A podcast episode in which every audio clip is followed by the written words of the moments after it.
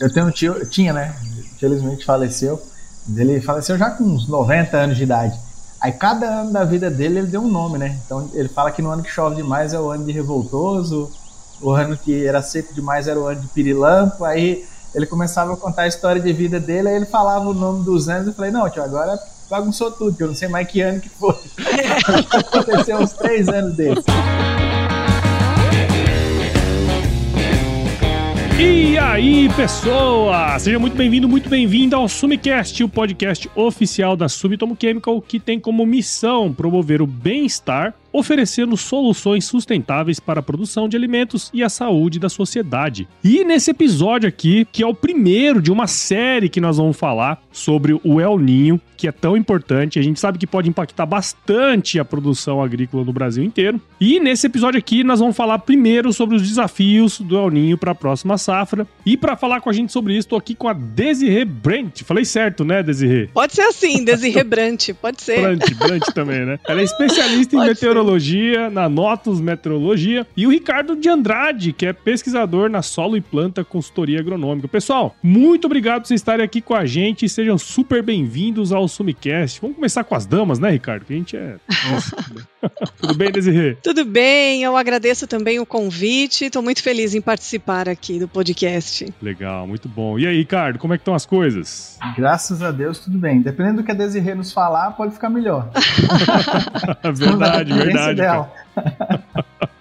Cara, a gente tá acompanhando aí, né, meu, muitas, muitas notícias saindo e tudo mais, né? Isso deixa, obviamente, o produtor é, de fato meio que apreensivo, né? Por tudo que pode vir a acontecer. E o clima é. é sempre aquela questão, né? A gente nunca sabe de fato o que vai acontecer. Mas antes da gente entrar nesse tema propriamente dito, que eu sei que o pessoal já tá com vontade de saber, eu queria entender um pouquinho mais da história de vocês aí, né? Ô, Desirê, conta um pouquinho da sua história aí pra gente. Ai, meu Deus, eu vou começar a contar, vou começar a revelar a idade aqui, mas tudo bem, vamos lá.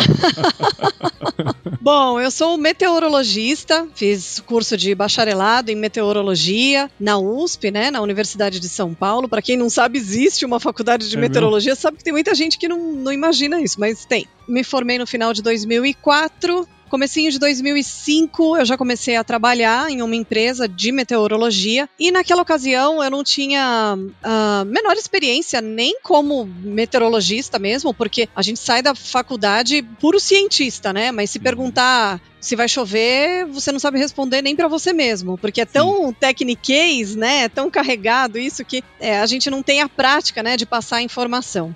E, claro, muito menos eu tinha uh, experiência em comunicação. E naquela ocasião, comecinho de 2005, tava para estrear a Rádio Band News FM. Uhum. E um dos sócios, né, da empresa me chamou e falou assim, ó, daqui dois, três meses vai estrear uma nova rádio, a Rádio Band News FM, e eu quero que você faça previsão lá. Falei, gente, lascou, porque eu não, nunca falei num microfone, né? Eu só sou meteorologista, mesmo assim, aquela coisa, né? Aquela coisa crua, né? De recém-formado. Aí comecei a fazer treinamentos, enfim. Mas é claro que quando estreou foi aquela lástima, porque por mais que você treine, o maior treinamento da vida é o dia a dia, é né? É botar a mão na massa mesmo, entender o que, que o ouvinte está querendo saber ali do outro lado. Bom, enfim, e comecei a fazer as rádios. É, e aí, depois de uns dois anos, eu comecei a apresentar a previsão do tempo no Terra Viva, o canal Terra Viva. E depois disso, o canal Rural gostou do meu trabalho lá no, no Terra Viva, acabei indo para o canal Rural e lá se foram 15 anos no canal Rural, apresentando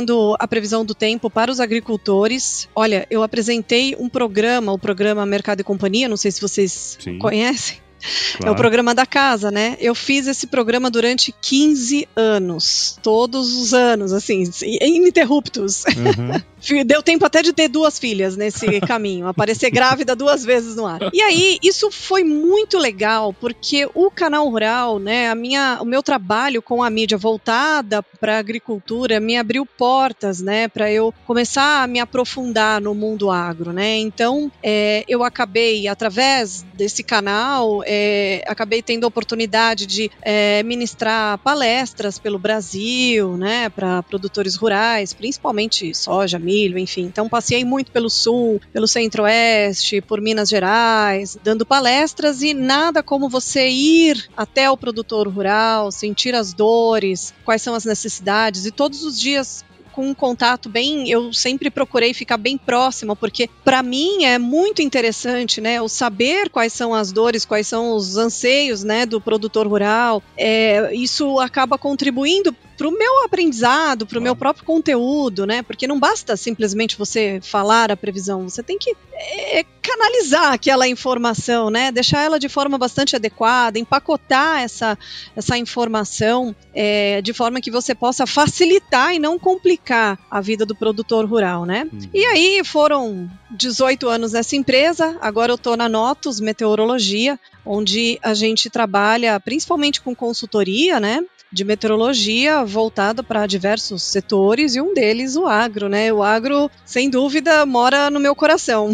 Legal, legal. É, e, e você falou uma coisa muito bacana, né, Porque assim, é, muitas vezes parece que é uma coisa que você não necessariamente precisaria estar ali junto com o produtor, né? Porque você vai pegar ali a previsão e seria teoricamente só falar, mas não é, né? Porque a hora que você é. consegue entender os, os meandros das coisas ali, a, até a sua Sim. comunicação fica melhor e, a, e é mais Sim. bem aceita pelo outro ali também, né? Exatamente. Ele entende que eu, eu tô realmente prestando atenção no que ele quer, no que ele precisa, né? E isso enriquece, é muito enriquecedor para ambas as partes partes, mas principalmente para mim, que acabo sempre. Eu, eu, eu, sempre falo, né, que todas as vezes que eu viajei para alguma cidade para dar alguma palestra, minha bagagem voltava mais cheia e cheia de conhecimentos, porque a conversa era mais estreita com o produtor rural e sempre foi muito gratificante. Sem dúvida, legal. Bom, Ricardo, agora chegou a sua vez, cara. Conta um pouquinho aí da sua história para nós, meu.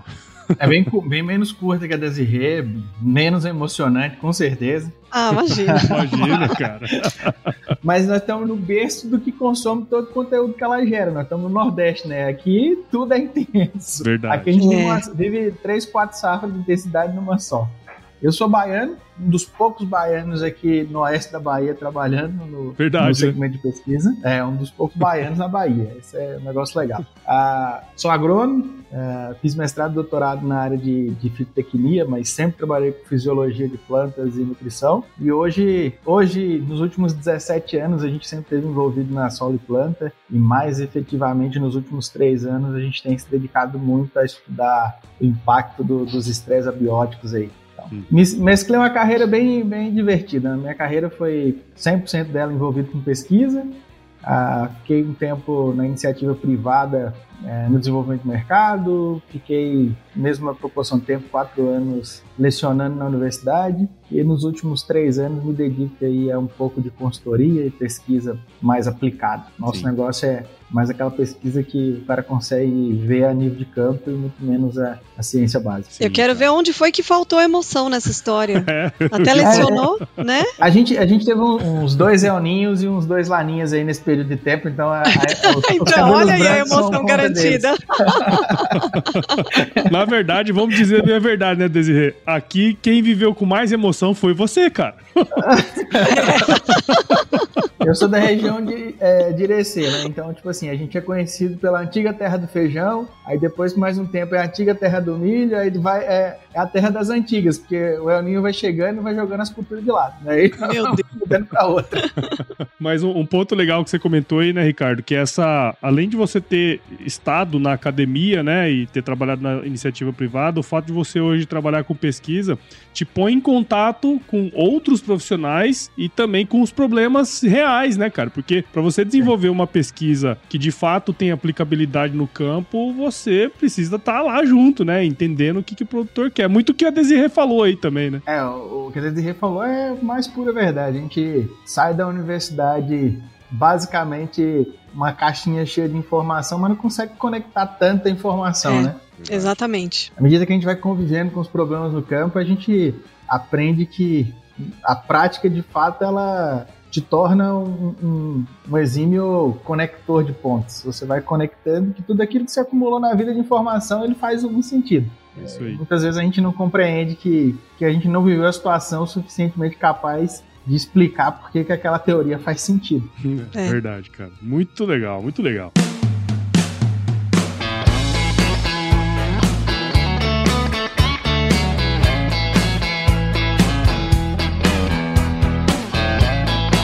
Agora sim, vamos entendendo aí os, o, a história de vocês, é muito interessante, né? Porque a gente vai colocando aqui na nossa conversa. E um fato que eu queria puxar aí com a Desirê é assim: é, a gente tá aqui, né? Você tá aqui também, muito por conta dessa questão do El Ninho, né? A gente tem aí uma grande possibilidade de, dessa próxima safra, 23, 24, a, a ter essa ocorrência desse fenômeno, né? E, obviamente, isso aí traz inúmeras consequências aí pro agro, né? No Brasil inteiro na verdade. E eu queria, assim, pra gente começar a conversa aqui, Desirê, teria como você explicar pra gente ó, os fundamentos, né, desse, do El Ninho, de que uhum. maneira que ele pode impactar a agricultura no Brasil como um todo, assim? Você pode dar um, um panorama para nós? Claro. E eu acho muito importante essa oportunidade de eu poder explicar de maneira mais detalhada, de maneira mais clara, né, para o produtor rural, como que os efeitos do El Ninho, uh, como que o El Ninho, né, vai, vai, vai influenciar nas condições condições climáticas agora para a próxima safra de verão, né? Que sem dúvida vai ser totalmente diferente das safras anteriores. É, até porque a gente tem visto muito na mídia, muita manchete, né? E manchete é um perigo, né? A manchete, ela quer,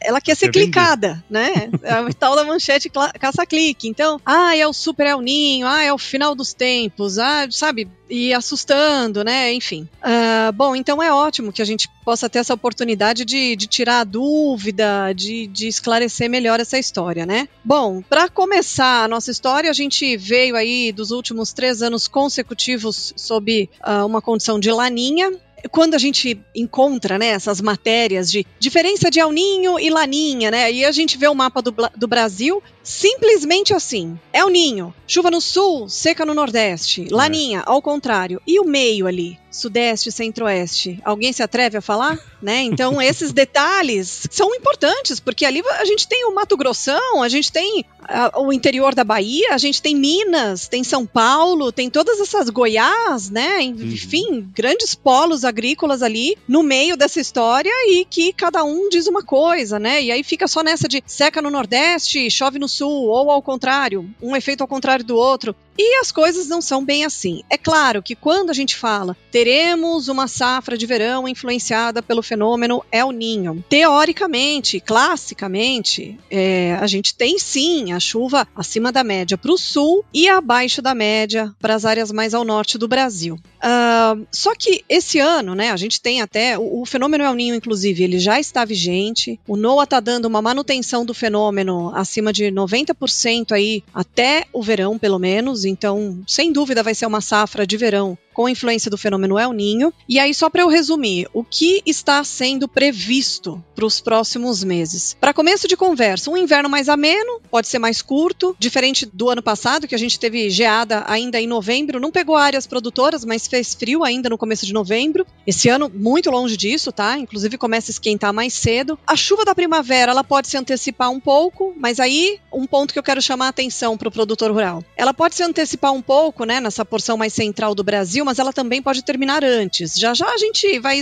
esmiuçar melhor essa história aí. Outra coisa, a temperatura sobe um pouco mais cedo também. O verão, sem dúvida, vai ser mais quente em relação ao último. Tem até possibilidade, eventualmente, para alguma onda de calor durante o verão, entre Sudeste e Centro-Oeste. E para o Nordeste do Brasil, todo mundo em polvorosa, né? Pronto, acabou. Agora a seca dos últimos anos, né? A gente teve um, um, um episódio de seca extrema lá é, no ninho de 2015, 2016. O Ricardo deve estar. Tá, oh.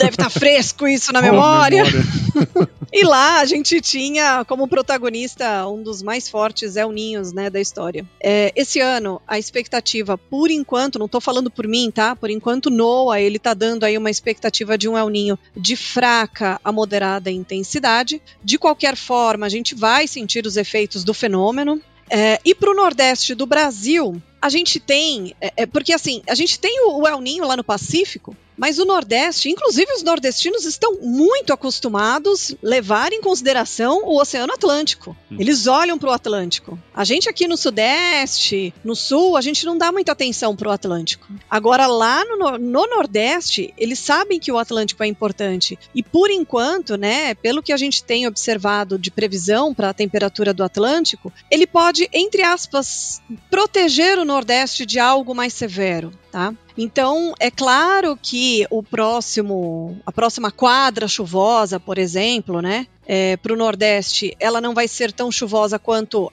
a última, mas não teremos ausência de chuva, tá? É claro que vai ser mais espaçada, um volume menor, então vai ser um, um, uma safra que merece mais atenção, sem dúvida, né, para o Nordeste do Brasil, por causa de algumas, uma possibilidade aí de algumas estiagens regionalizadas, tá? Então não vai ser algo tão severo como a gente viu lá, pelo menos por enquanto essa é a expectativa, tá? Não, não algo tão severo como foi lá em, em 15, 16, né? Ali sim a gente teve um problemão, foi uma das piores secas, né, Ricardo, que a gente teve ali naquela ocasião. Então, de uma forma geral, esse é o resumo, tá? O, a chuva da primavera chegando um pouco mais cedo, mas ela pode cortar mais cedo também, entre o sudeste e centro-oeste, região ali do Matopiba. Inverno mais curto, portanto, risco de geada tardia muito baixo. Isso também já é um, um efeito do fenômeno El Ninho. Uh, chuva acima da média para o sul, abaixo da média para o nordeste, para o Matopiba, porém não significa ausência. Ela só não alcança a média histórica e vai merecer um pouco mais de atenção. Legal. Aqui no Nordeste a gente tem uma premissa interessante que é o nordestino tem isso, né? Se o mês de junho é muito frio, a gente já fica com medo que a seca vai ser grande. Mês de junho? É, o São João. Se o São João tiver meio quente, a gente fala, ah, esse ano vai ser bom. Olha o São João aí como é que tá, tá de boa. Olha só, eu vou, eu vou procurar fazer, levantar uns dados para ver é. o, o, sentido disso. Aí, Aí o pessoal fala assim: ah, esse ano vai ser El Ninho. Fala, cara, o mês de junho, do jeito que tá tranquilo, não vai ser ano muito seco. Um ano muito seco, o mês de junho derrete na Bahia. Que legal. Então a gente já fica associando. Então você tá falando, eu tô confortável. Não tô usando blusa no mês de junho, então ótimo. Olha aí, interessante. Olha que interessante, ah, gente. Tem que fazer um levantamento, né, Desirê? Pra ver se faz sentido. Vou, né? gente, que, ó, que legal isso.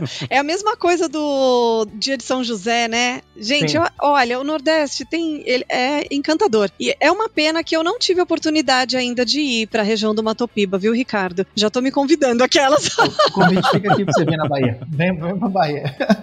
Não fui, não infelizmente, mas eu acho assim, tem assim histórias assim encantadoras muito legais e que tem a ver com a ciência. Quando a gente procura enxergar, por exemplo, o dia de São José, né, que ah, se chove no dia 19 de março, é, especificamente em Quixeramobim, no Ceará, ah. é um sinal de que vai ser um ano bom de chuva, né? Tem até uma música muito linda do, do Luiz Gonzaga, né, que ele fala: "Eu rezei tanto que agora tá chovendo demais". Ele começa a se culpar de ter rezado errado. É, como chama essa música? Eu esqueci. ah, meu Deus, gente. É uma música maravilhosa. Depois eu, eu, eu, eu, lembro aqui. Mas é uma música muito legal. E eu falo assim, gente, é o Laninha. Ele, não é que ele rezou muito, é o Laninha. É. Entendeu? Então, nossa, são. É, é, muito interessante. São histórias muito interessantes. É As crenças, né, popular, né? Que no né? fim das contas a gente vai ver tem a ver com a ciência. É muito legal. A música é Súplica Cearense. Letras de Fagner com interpretação de Luiz Gonzaga. É aquele é o conhecimento popular que, na verdade, faz, é, né, faz todo sentido. É uma observação que já vem de muitos, de muitos anos, né? Sim, ah, e gente, por exemplo, na praia, eu gosto de conversar com o pescador. Ah. É claro que ele sabe do clima ali da região dele, mas é muito interessante. Ele sempre tem algo assim de interessante para contar. Legal. eu tenho um tio, tinha, né? Infelizmente faleceu. Ele faleceu já com uns 90 anos de idade. Aí cada ano da vida dele ele deu um nome, né? Então ele fala que no ano que chove demais é o ano de revoltoso, o ano que, que era seco demais era o ano de pirilampo. Aí ele começava a contar a história de vida dele, aí ele falava o nome dos anos. Eu falei, não, tio, agora bagunçou tudo, que eu não sei mais que ano que foi. Aconteceu uns três anos desses. Mas é, é, é, esse ano esse ano, tipo assim, eu acho que, que a angústia de se falar o termo El Ninho para nós já é, uma, já é um negócio meio que já espanta de cara. Então, é. eu acho que até durante. Acho que a gente ainda vive um pouquinho de retração de investimento em função do medo do El Ninho. A gente vê que, assim, existem outros motivos, obviamente, mas existe alguns produtores que estão em zonas muito mais de risco aqui dentro da Bahia, uhum. que você vê que o cara tá meio que esperando um desenho para ele saber mais ou menos para onde que ele vai. E, e, eu também concordo contigo. Acho que não vai ser um ano, vai ser um ano limitado. Todo ano tem suas dificuldades aqui, é. mas eu acho que é um ano que, que também não tende a ser tão agressivo em termos de danos quanto o pessoal tem falado. Sim. E, e um legal também, né, é da, da gente trazer a Desirê justamente para Porque assim, às vezes a gente fica vendo, se você entrar em todos os sites que fala sobre isso, né, fala de uma maneira que é meio catastrófica, né, mas é, quando a gente começa a entender um pouquinho melhor, né, Desirê, a gente consegue, consegue é, fazer planos. Eu acho que esse é um grande, um grande lance que eu até queria puxar aí com é. o Ricardo isso aí. Porque assim, óbvio, a gente tá falando do Euninho, ele tem diferentes é, a, a, assim, diferentes eventos que vão acontecendo dependendo da região, das, das regiões, né, onde está uhum. localizado aquilo ali. Mas eu queria entender, o Ricardo, baseado em toda a sua, a sua experiência, cara, quais tipos de estratégia o produtor ele pode. Assim, a gente tá aqui falando um negócio que provavelmente vai acontecer. Então, quais estratégias uhum. ele pode utilizar para enfrentar situações relacionadas a esse evento, né? Ah, vai ter mais seca, veranico em, em algumas regiões, vai ser mais chuva em outras, cara. Mas quando que a, a gente. Que, que estratégias, né, o produtor pode trabalhar previamente para tentar mitigar ao máximo isso aí? É, essa sua pergunta é super interessante, porque assim. Uh, Parece que, tipo, você vai criar um monte de estratégias para cada situação. Na verdade, na verdade, a mesma estratégia que a gente usa para lidar com chuva demais, com seca demais, é a mesma. Uhum. Quem paga o preço no clima mais seco ou no clima muito mais chuvoso é aquele cara que não fez o dever de casa para nenhuma das situações. Então, é, esse é o primeiro ponto. Tipo assim, a estratégia para o ambiente de veranico é a mesma do ambiente extremamente chuvoso. O ano passado, por exemplo, para nós, o começo de, de cultivo foi extremamente chuvoso e as regiões que foi muito chuvosa foi extremamente catastrófico acho que a gente produziria muito melhor no El Ninho severo do que foi nas algumas regiões muito chuvosas no ano passado. Uhum. Então, assim, o preparo do solo, a rotação de culturas, esse manejo de não ter o solo compactado, isso aí é básico em qualquer ambiente. Uhum. Então, eu acho que esse, esse é, o, é, o, principal desenho que as pessoas têm que entender. Ó, o dever de casa, o feijãozinho com arroz, ele precisa ser feito em qualquer ambiente, não é porque vai vir El Ninho, não. Se viesse um laninha severo também, a gente precisaria ter feito esse dever de casa. Mas para a condição de possível El Ninho moderado ou um possível El Ninho severo, a gente precisa investir em tecnologia. O que, que a gente vê, por exemplo? O pessoal vê o El Ninho, aí fala, ah, não, porque o potencial vai ser limitado. É nessa hora que quem faz investimento consegue manter ativo uh, com produções médias boas, mesmo no ano ruim. É o cara que consegue manter a rentabilidade dentro das áreas no ambiente ruim. Então, acho que a principal dica para o cara é assim, ó, é o ano de El. Se você tem condição, não reduz investimento. Faça um investimento mais estratégico, que isso com certeza vai fazer com que você seja o cara que, na média, produziu a maior média no ano de El. Então, esse é, é, esse é um cenário possível. Outra coisa é, a gente tem visto nas pesquisas e mostrando muito fortemente que uh, a gente vinha muito no advento de um perfil do solo químico, Aí depois que a gente construiu o tal do perfil químico de solo, aí veio o perfil físico, e aí a gente começou a usar muita cultura de cobertura. No, no nosso cenário do Nordeste, a principal é a braquiária. Na região sul aí já tem outras culturas de cobertura. E, e, e mesmo no ano bom, somente esses perfis químicos e físicos não têm demonstrado os máximos potenciais produtivos. A gente vê que, vê que o componente biológico tem sido meio que um ativador de toda essa estrutura. Então a gente vê que, por exemplo, no ano de Ninho, uh, estratégias de uso de, de micro-organismo, ou pelo menos a promoção desses micro-organismos no solo é fundamental. Uh, então, assim, melhorar a microbiota como um todo é fundamental, utilizar produtos que, que facilitem a sobrevivência das plantas num ano de restrição hídrica é fundamental. A gente vê, por exemplo, surgiu aí uma tecnologia nacional que foi Bacillus ariabatai, foi uma tecnologia importante. Ah, depois a gente veio com o advento das micorrizas, que tem um potencial de uso altíssimo, que tem agregado muito em áreas de déficit hídrico. Então, acho que o conjunto da obra aí é fazer o perfil físico, químico e biológico e dar dinâmica a esse sistema. Aí a gente consegue conviver com El Ninho, é, Laninha, e a variação de clima vai impactar muito menos no nosso sistema produtivo. Sim, sem dúvida, cara. Eu acho que esse é o ponto, né? Porque assim, é, à medida que, que a ciência vai avançando, né? Uh, se a gente pegar aí no, no, no passado não muito distante, uh, parâmetros físicos e químicos, eles são teoricamente mais fáceis de ser mensurados, né, cara? Então, assim, é, uhum. se de 1 a 10 é o ótimo, se você tiver ali dentro daquele parâmetro, é beleza. Mas o biológico, né? Biológico é uma coisa que está sendo, assim, por mais que a gente saiba que existe, é um negócio que está sendo meio que descoberto agora, né? Começando a ter parâmetros agora. Não sei se é, se é, é isso, nas suas pesquisas, você está enxergando isso aí também, cara. Assim como deve ser o desafio da Desirê é, é mostrar uma visão de futuro, porque assim, a previsão você o cara quer que ela vá lá e acerte o olho da mosca. Não é assim, né? Você tem indicadores, esses indicadores desenham o cenário, esse cenário muda, o indicador muda, o cenário muda, né?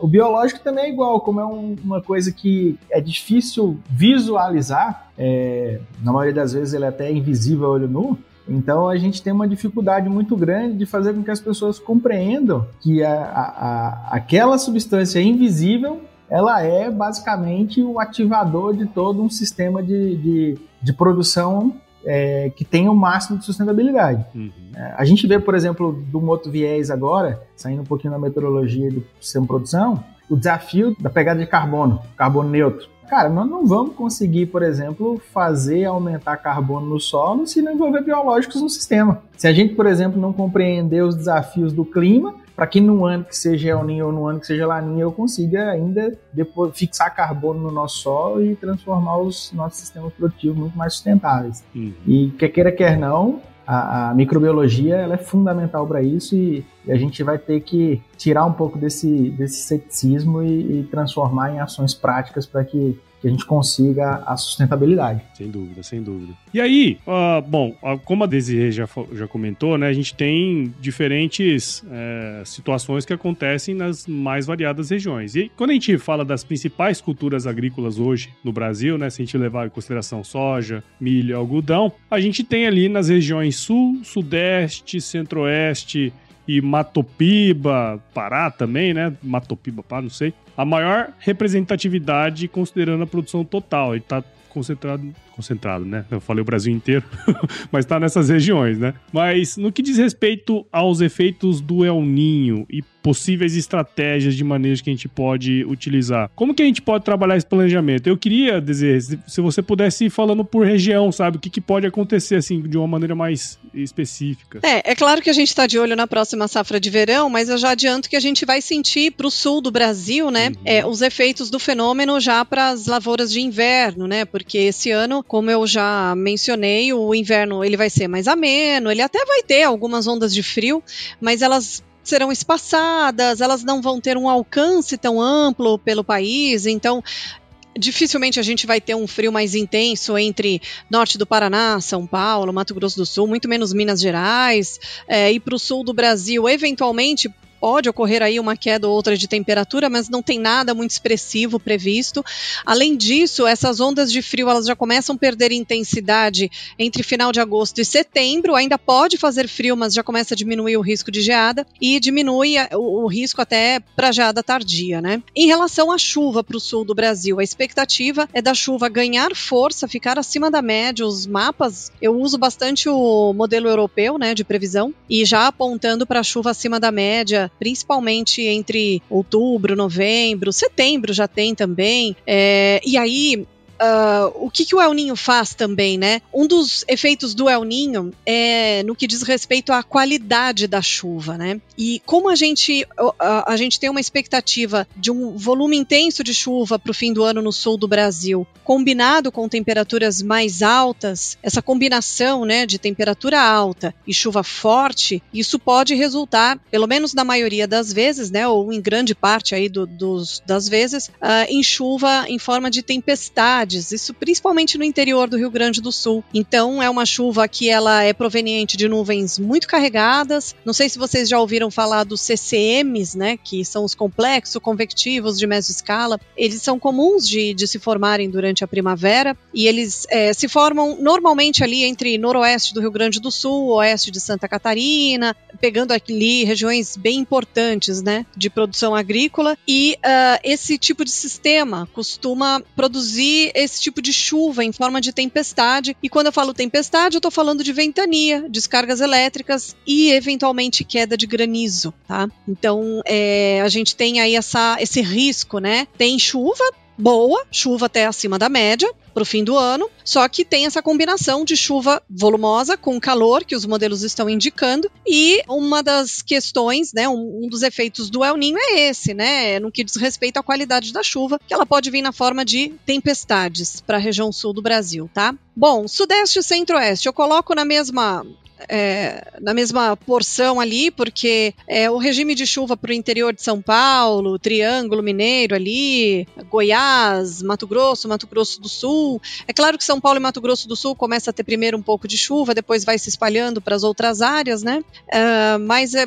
o, o, o tipo de chuva que acontece por lá, nas duas regiões, é algo bem semelhante. E aí, quando a gente fala em uma safra de verão influenciada pelo fenômeno Laninha, eu já falei para vocês que a chuva da primavera ela pode adiantar. Não estou falando de, ah, começou é, agosto terminando com chuva volumosa, abrangente, persistente. Não. Mas a gente já vai ver a chegada da umidade, a entrada. Eu, eu, posso dizer que, que o início da safra de verão é, pode se dar de uma forma não tão seca, né? O solo pode não estar tá tão seco assim, porque a gente pode ter um episódio ali, outro aqui de chuva, né? Então isso pode entregar para a próxima safra de verão um solo não tão seco, em algumas regiões já com um pouquinho de umidade, né? E isso acaba ajudando até adiantar é, a próxima safra, claro, de acordo com o término do vazio sanitário, né? Mas é, já pode ser um, um ponto positivo, né, para começar. E a gente sabe muito bem, né, que começou a chover, o produtor já fica pensando em quantas mil safras ele vai conseguir fazer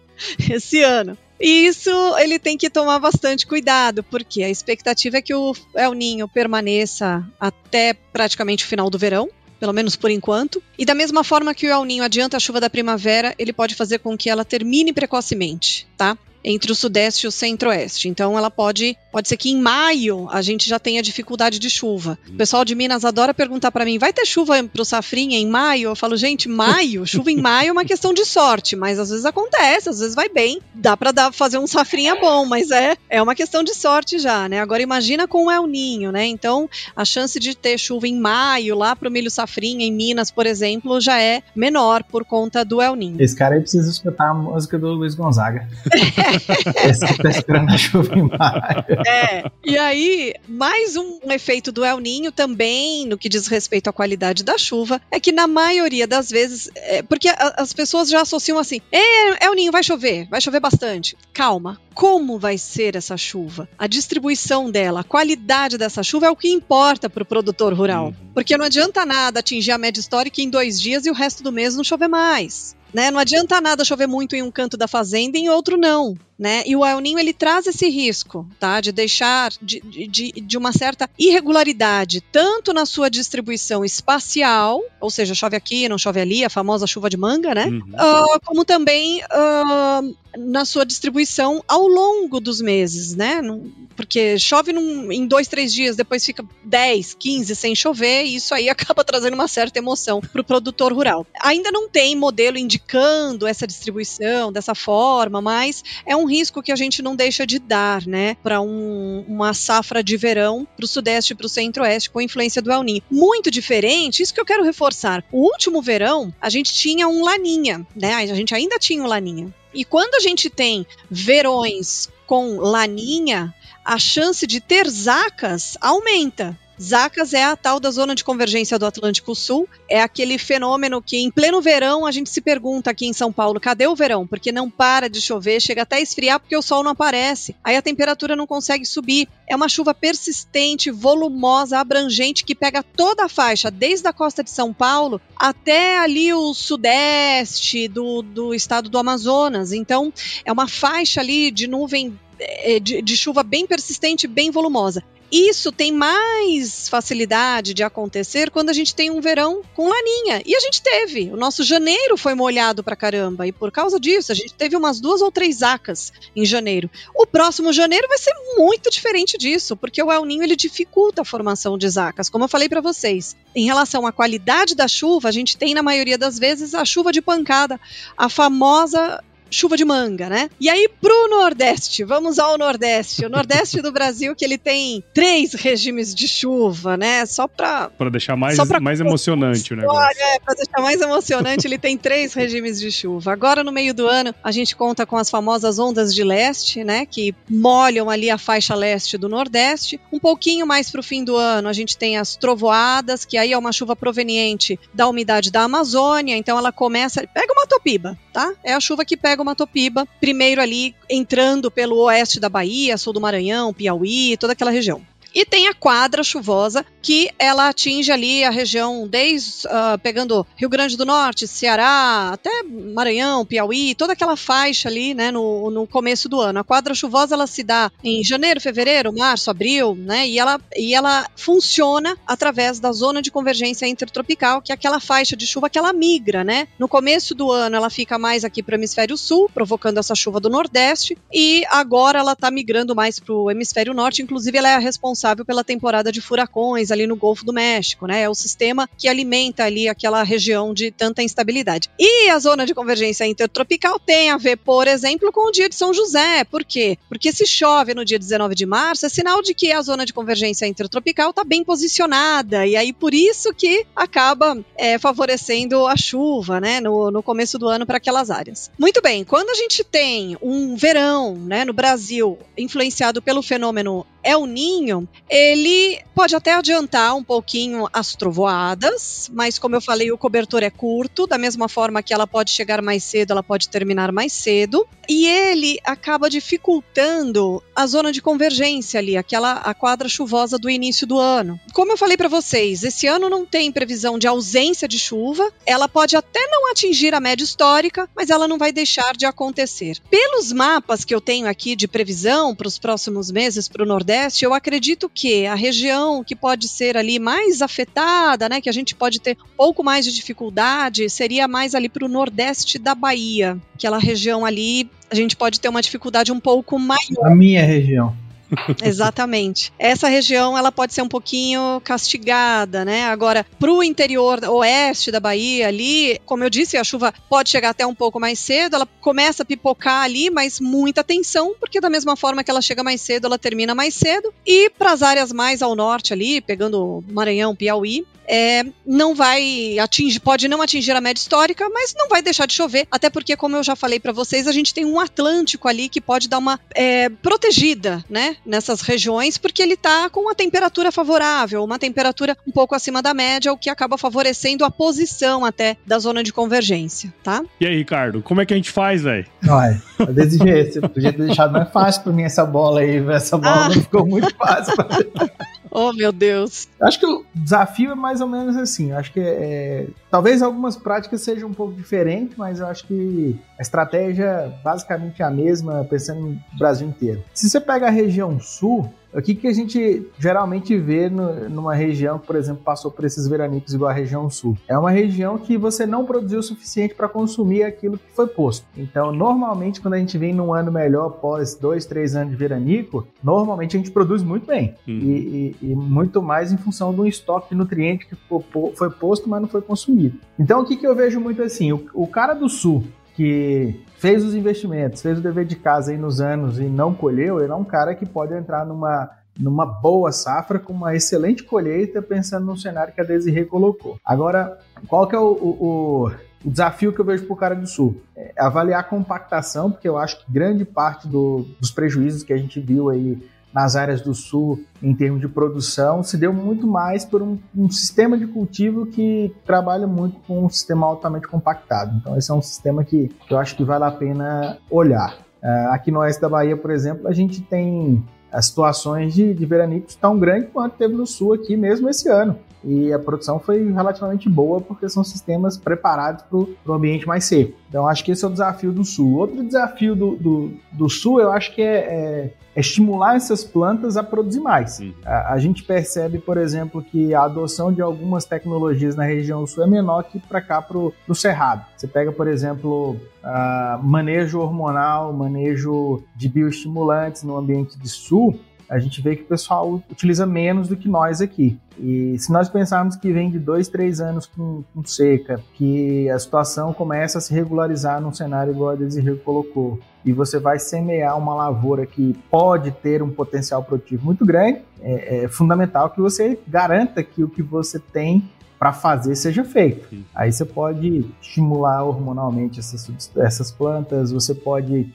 necessariamente, eu vejo que o ambiente biologicamente mais ativo vai ser fundamental. É, eu desconheço um pouco de como que é nematóide na região sul, mas é, é o ambiente perfeito para você fazer um bom manejo de nematóide, é, tratar com biológico, fazer uma estrutura química muito interessante. Essa condição de, por exemplo, você ter pancadas de chuva uh, mais, mais agressivas, de você ter ventania, de você ter granizo, por exemplo, é, eu vejo também que você tem que ter um, um sistema de preparo para a doença muito mais, mais intenso. Então, aquele cara que estava querendo economizar no fungicida, eu não sei se é um cenário bom, porque o potencial das lavouras tende a ser bom. Então, o melhor manejo de doença vai ser fundamental. Estruturar um crescimento de planta, uh, tentar formar uma planta muito mais produtiva utilizando todas as tecnologias que, que se tem no mercado é fundamental. É, se você pega, nós estamos no Sumicast, então uh, se você pega, por exemplo, a Sumitomo, tem a linha aí de biorracionais que, que consegue entregar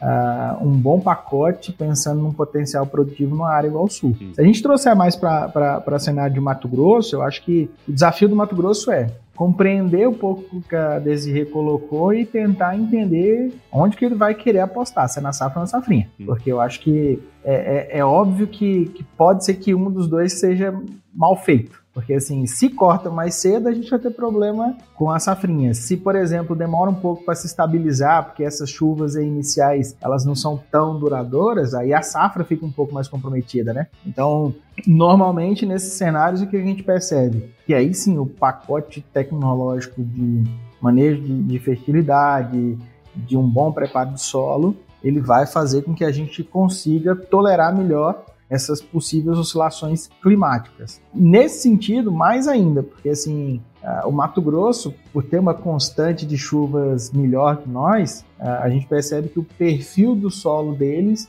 é muito menor construído que o nosso. Então, Sim. É um ambiente para você nutrir essas coberturas vegetais quando possível. É um ambiente para você trabalhar muito mais forte o ambiente de construção do sistema radicular. Naturalmente, como se chove mais, é, normalmente a gente vê que o desenvolvimento do sistema radicular lá é menor do que para cá. Então, tentar investir no desenvolvimento do sistema radicular, manejos em que você consiga fazer com que essas raízes se desenvolvam melhor, é o melhor cenário pensando em driblar um pouco essas, essas oscilações de clima. Uh, Mato Grosso vem de um histórico aí de você ver alguns acontecimentos, até rodarem muito na mídia, que é o, o quebramento da haste, a abertura de vagem de ponteiro, é, então você tem essa, essa dinâmica. Eu acho que num cenário de El Ninho tende a mudar, né? Tende a diminuir um pouco a ocorrência desses, desses casos, mas aí normalmente vai ser o, o, local onde aquelas pessoas que têm o melhor manejo, que conseguem, por exemplo, ter uma junção de ter menor compactação do solo, consegue fazer um bom manejo de doença, é, enquanto a gente fala de Bahia, por exemplo, cinco aplicações na safra, às vezes a gente vê falar de três no Mato Grosso de fungicidas. Então, acho que trazer isso para um, um, cenário muito mais realístico para diminuir essas doenças. Ah, essa parte do quebramento de haste, por exemplo, ah, eu entendo que seja um fator muito mais nutricional e fisiológico, então precisa se fazer uso de, de um maior número de, de tecnologia nesse sistema. Aí nós temos os bioestimulantes, nós temos hormônios, nós temos a nutrição mineral foliar, nutrição de solo. Eu acho que precisa fazer esse manejo. Para nós aqui do Nordeste, eu acho que ah, o dever de casa começou ontem, tá? na safra passada, na verdade. Sim. Eu acho que, que, o dever nosso de casa aqui foi ter construído o máximo de palhada que pudéssemos ter construído, construído ano passado. Ah, ter essa entre safra com uma boa massa de palha. Ah, Para nós aqui é fundamental um, um estabelecimento bom, porque El Ninho aqui, quando me fala de El Ninho, eu penso duas coisas. Ou janeiro entra seco, e aí é aquele janeirão que incomoda, que fica tem chovendo bem em novembro, dezembro, entra janeiro seco, fica ali o meio de janeiro seco. E, ou aquele o ninho que chove mais ou menos em, em, janeiro, entra fevereiro e corta no meio de fevereiro ali e o enchimento de grão foi todo comprometido. Então, assim, se nós pensarmos numa das possíveis situações de ser um janeiro mais complicado, estabelecer uma cultura aqui é fundamental. Então, plantar na época em que seja possível desenvolver sistema radicular, porque tem gente, por exemplo, que ah, coincide de plantar na janela que é muito mais chuvosa. Então a planta emerge ali naquela janela muito chuvosa, não consegue desenvolver sistema radicular e esse sistema radicular vai fazer uma falta no janeiro, ele vai fazer uma falta lá no enchimento de grão absurda. E, então, assim, time de semeadura para mim é fundamental. Ah, as ferramentas biológicas para nós no ano que vem elas serão cruciais, porque pense bem, Bahia, nematóide seca. Então, ou nós temos que ter um manejo biológico para nematóide, um manejo biológico para tolerância ao déficit hídrico muito bom, ou nós vamos ter que amargar, por exemplo, germinar e desenvolver sistema radicular no ambiente perfeito, onde o cenário de nematóide complica, e aí entrar num veranico sem sistema radicular. Então, esse é um cenário que para mim é mais complicado. Então, assim, qualquer que seja a, tec a tecnologia adotada para estabelecer o melhor possível as culturas, eu acho que elas são as mais válidas. Hoje eu entendo assim, nós precisamos fazer o manejo biológico e aí cabe um parêntese, porque a gente vê, tipo assim, não é fazer qualquer biológico, é, não é aplicar biológico por se aplicar, a gente tem que ter objetividade, tem que ter, tem que ter ciência por trás disso. A gente tem que ter, por exemplo, ah, beleza, eu tenho que ter um mix de um microorganismo que ajuda a tolerar a seca, que aumenta o desenvolvimento do sistema radicular, uh, que consegue entregar, por exemplo, solubilização de nutrientes no ambiente seco, porque sem água não tem como solubilizar nutriente. Uh, nós precisamos proteger do nematóide, então os, normalmente a gente vai precisar de mais de uma ferramenta nesse tratamento de semente. Uh, nós precisamos ali V2, V3, V4, ali no máximo V5, nós precisamos trazer elementos que façam se desenvolver uma planta adaptada a uma condição de estresse, porque é independente, é Bahia, ou o estresse vai vir no meio do ciclo, ele vai vir no final ou a gente constrói uma planta que vá tolerar isso no meio ou no final, ou então nós vamos ter problema. Uhum. Isso, nós temos uma janela aí de 20 dias para fazer isso. Ah, mas Ricardo, e, e a subsolagem, etc. Gente, quando a gente fala nesses manejos de perfil do solo, o cara que está querendo enfrentar o El ano que vem tinha que ter feito isso aí dois, três anos atrás. É, esse cara que, que quer ter a receita de bolo pro ano que vem, cara, ele não vai ter, ele não vai encontrar receita de bolo, ele não vai encontrar nenhuma ferramenta que seja efetivamente eficaz. Ele vai ter métodos paliativos extremamente drásticos que no médio prazo chega até a ser um pouco insustentáveis, porque, por exemplo, a gente já teve experiência aqui, por exemplo, de mexer no solo no ano próximo do El Ninho. Aí dá aquela chuvarada intensa ali, outubro, novembro ou dezembro. E aí a gente nesse período curto de dois, três meses, a gente compactar de novo a área e no outro ano a gente tem que fazer um manejo de novo. Então, enquanto aquele cara que vem fazendo a rotação, que vem trazendo a palhada no sistema, uma braquiária, um milheto, etc., ele consegue ter uma, uma sustentabilidade melhor no sistema ou uma resiliência melhor desses sistemas. Então, acho que isso é, é, isso é fundamental. Um outro ponto é assim,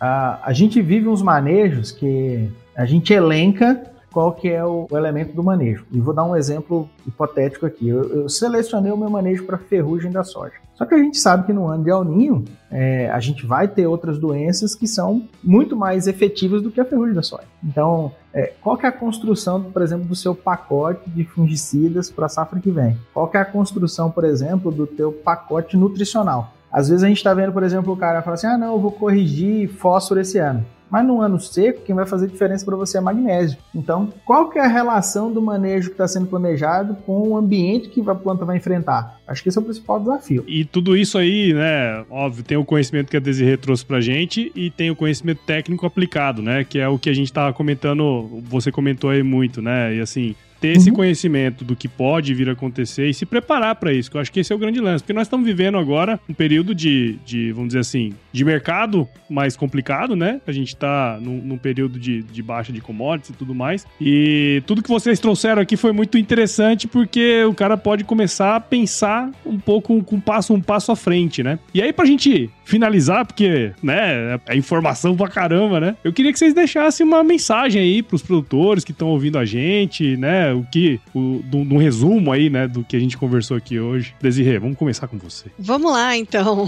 Bom, como eu falei no comecinho da nossa conversa, eu acho muito importante que a gente tenha essa oportunidade de esclarecer, né, o que é que vem pela frente. Afinal de contas, estamos em um ano de transição, né? Saímos do Laninha, de três anos de Laninha, agora uma safra regida pelo fenômeno El Ninho, ele já está muito bem instalado, a atmosfera já está respondendo aos efeitos do, do Pacífico mais quente, né? Então, é o que eu gostaria, né, que o produtor rural tivesse a oportunidade ou até mesmo o cuidado, né, de monitorar, de dar atenção semanalmente à previsão. Ele, ele precisa monitorar as condições climáticas semanalmente esse ano, né? Porque, como eu falei, o El Ninho ele, ele muda a qualidade da chuva, sobretudo na porção mais central do Brasil, pegando também áreas do Mato Piba, é aquela chuva de manga que cai num canto, não cai em outro, né? Então a gente está sujeito aí a irregularidades, mas não vai ser um, um ano ruim. A gente tem previsão de chuva assim. Agora, da mesma forma que o produtor rural ele tem que levar em considerações todas essas informações que o Ricardo acabou de, de nos contar aqui, né? De expor aqui pra gente, é importante também que ele monitore a previsão para que ele saiba ali, para que ele tenha as melhores tomadas de decisão, né? Tanto a respeito ali do início do plantio, como o Ricardo mencionou, né? Na, na semeadura, de, de escolher uma janela mais interessante, que não tenha tanta chuva. E tudo isso ele vai ter através desse monitoramento da previsão semanalmente. Tem que olhar de perto mesmo. E para quem quer saber da chuva de maio, aí vai ter que aguardar um pouquinho mais.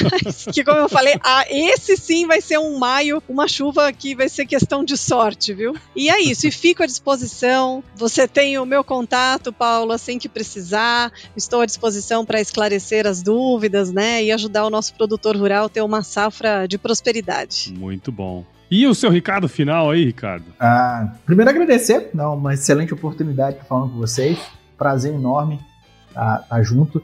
E como a Desirê falou, eu acho que assim, qual que é o desafio nosso da parte técnica e qual que é o desafio do produtor e do meteorologista? Eu brinco que o nosso desafio é muito simples. É criar um, um, uma estrutura de manejo em que o produtor ele possa pegar essa estrutura de manejo e à medida que a, que a Desirê for desenhando os planos, ele simplesmente faça assim, ó, muda para cá, muda para cá. Esse é o plano assertivo. Então, acho que o, o, o nosso desafio é construir uma, uma, um planejamento que seja eficaz diante de todas as situações. Olhar o clima, basicamente, toda semana, como foi dito, e, e, tentar ajustar a estratégia que a gente desenhou para essa condição de clima. Do ponto de vista de, de ansiedade, porque eu acho que a gente precisa ser um pouquinho mais frio, eu acho que é um momento que o produtor ele tem que, que olhar mais ou menos assim, no histórico, o que, eu fiz, como é que está o meu perfil de solo, como é que está o meu ambiente de produção, eu tenho caixa para produzir, tirar um pouco da, daquele medo porque no final das contas, é, o produtor ele, ele sobrevive da atividade e a gente precisa produzir o máximo dentro dessas áreas com maior rentabilidade. Então, é, eu entendo que não é um ano para desinvestir. É um ano que você tem que manter uma margem de lucro, lógico, mas usar o máximo de tecnologia que garante que você tenha sustentabilidade no ambiente. Então, acho que o desafio é criar um manejo que seja sustentável para todas as possíveis variações de clima. E desejar para todos uma excelente safra. Que que ela seja difícil, mas que no final das contas ela, ela seja bem lucrativa para todas as partes da cadeia. É isso aí, cara. Muito bom. Pessoal, muito obrigado por vocês terem participado aqui com a gente no Sumicast. Tenho certeza aí que foi um monte de informações interessantes. Quem tá lá do outro lado, assim, tá com a cabeça pipocando, né? Ouvindo a gente aqui agora. Espero que vocês aí tenham entendido um pouquinho mais sobre esses desafios que o El Ninho vai trazer aí pra gente, estratégias também que a gente pode utilizar aí pra gente ter uma boa safra. E pessoal, para quem quiser seguir o trabalho de vocês aí, onde que a gente pode encontrar, Desirê? Tem, a gente tem a nossa página no, no Instagram, no LinkedIn, que é Notos com dois T's. Notos Meteorologia nas redes sociais e, e me encontram por lá também, né? Que eu tô ali mencionada ali. Sempre aparece algum vídeo meu semanalmente, às vezes também aparece alguma coisa a respeito do agro. Então, Notos Meteorologia, Notos com dois T's. Muito bom. E você, Ricardo? Eu tô no LinkedIn, no Instagram, a gente se encontra lá, Ricardo de Andrade.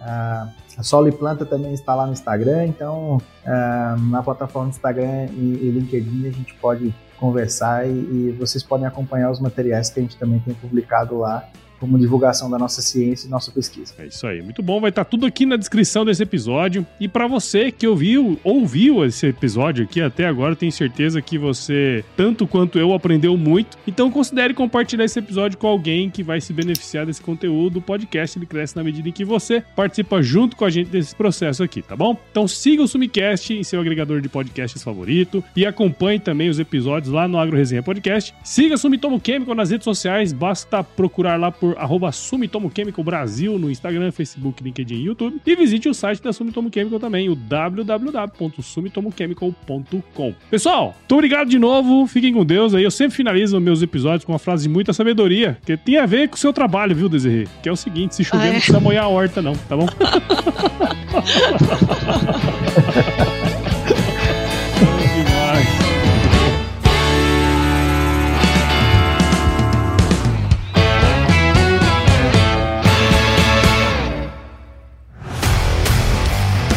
aí, você gostou desse podcast? Se gostou, considere compartilhar esse episódio com alguma pessoa que irá se beneficiar desse conteúdo e nos ajude a alcançar ainda mais pessoas. O roteiro e apresentação desse episódio foi do Paulo Ozaki, a produção do Agro Resenha e a edição do Senhor A.